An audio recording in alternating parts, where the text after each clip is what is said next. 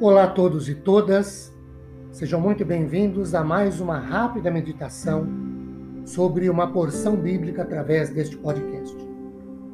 Meu nome é Ricardo Bresciani e eu sou pastor da Igreja Presbiteriana Filadélfia de Araraquara.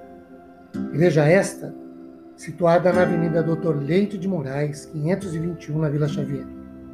É um prazer levar a todos vocês mais uma porção da palavra de Deus. Hoje, partir de Isaías 66, versos 12, 13 e 14. O 12 diz o seguinte: Porque assim diz o Senhor: Eis que estenderei sobre ela a paz como um rio, e a glória das nações como uma torrente que transborda.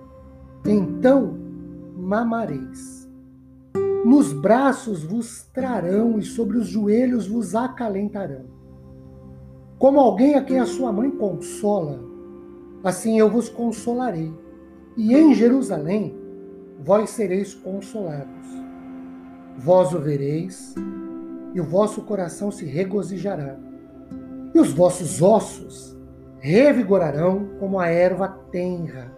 Então, o poder do Senhor será notório aos seus servos, e ele se indignará contra os seus inimigos. Queridos, este capítulo de Isaías 66, ele é tido por parte da escatologia, a escola de visão pré-milenista tradicional, como verdades aplicadas ao período conhecido como milênio, que nessa escola de interpretação escatológica, a pré-milenista tradicional é literal, o período de mil anos, literalmente falando. E eu quero destacar aqui alguns detalhes. Primeiro, no verso 12, esta é uma palavra do Senhor. O texto começa dizendo o seguinte, ó: Assim diz o Senhor. Então vejam, esse trecho, como tantos outros da palavra do Senhor, mas em particular que estamos analisando aqui, não é uma palavra humana, é divina. Não é uma colocação humana, é divina. Não é uma ideia, um pensamento, uma expressão humana, mas é um pensamento, uma expressão de Deus, é divino. Segundo, nessa palavra do Senhor ao seu povo, destacam-se pelo menos cinco promessas. Primeiro, promessa de consolo, de conforto, de cuidado e de segurança ininterruptas. Porque o verso 12 diz o seguinte: estenderei sobre ela a paz como um rio, nos braços vos trarão sobre os joelhos vos acalentarão. E o verso 13 diz: Como alguém a quem a sua mãe consola, assim vos consolareis e sereis consolados.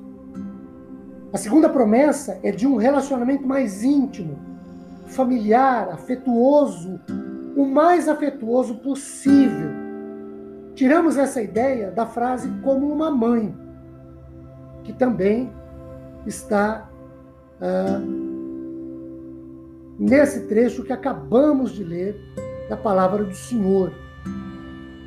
Os versos 13, 14 e 15, em especial o 13 de Isaías 66. Terceira promessa de alegria, de regozijo. No verso 14 lemos assim: O vosso coração se regozijará. A quarta promessa, também no verso 14, de revigoramento e prosperidade. Quando lemos a frase: E os vossos ossos se revigorarão. E por último, ainda no verso 14, uma promessa de Deus ser contra os inimigos. Lemos a frase: E ele, o Senhor Deus, se indignará contra os seus inimigos. Queridos, que Deus nos fortaleça na fé e na vida de relacionamento com Ele, abençoando-nos e as nossas famílias também, depois de refletirmos sobre essas ricas e gloriosas promessas reservadas àqueles que são do Senhor. Amém.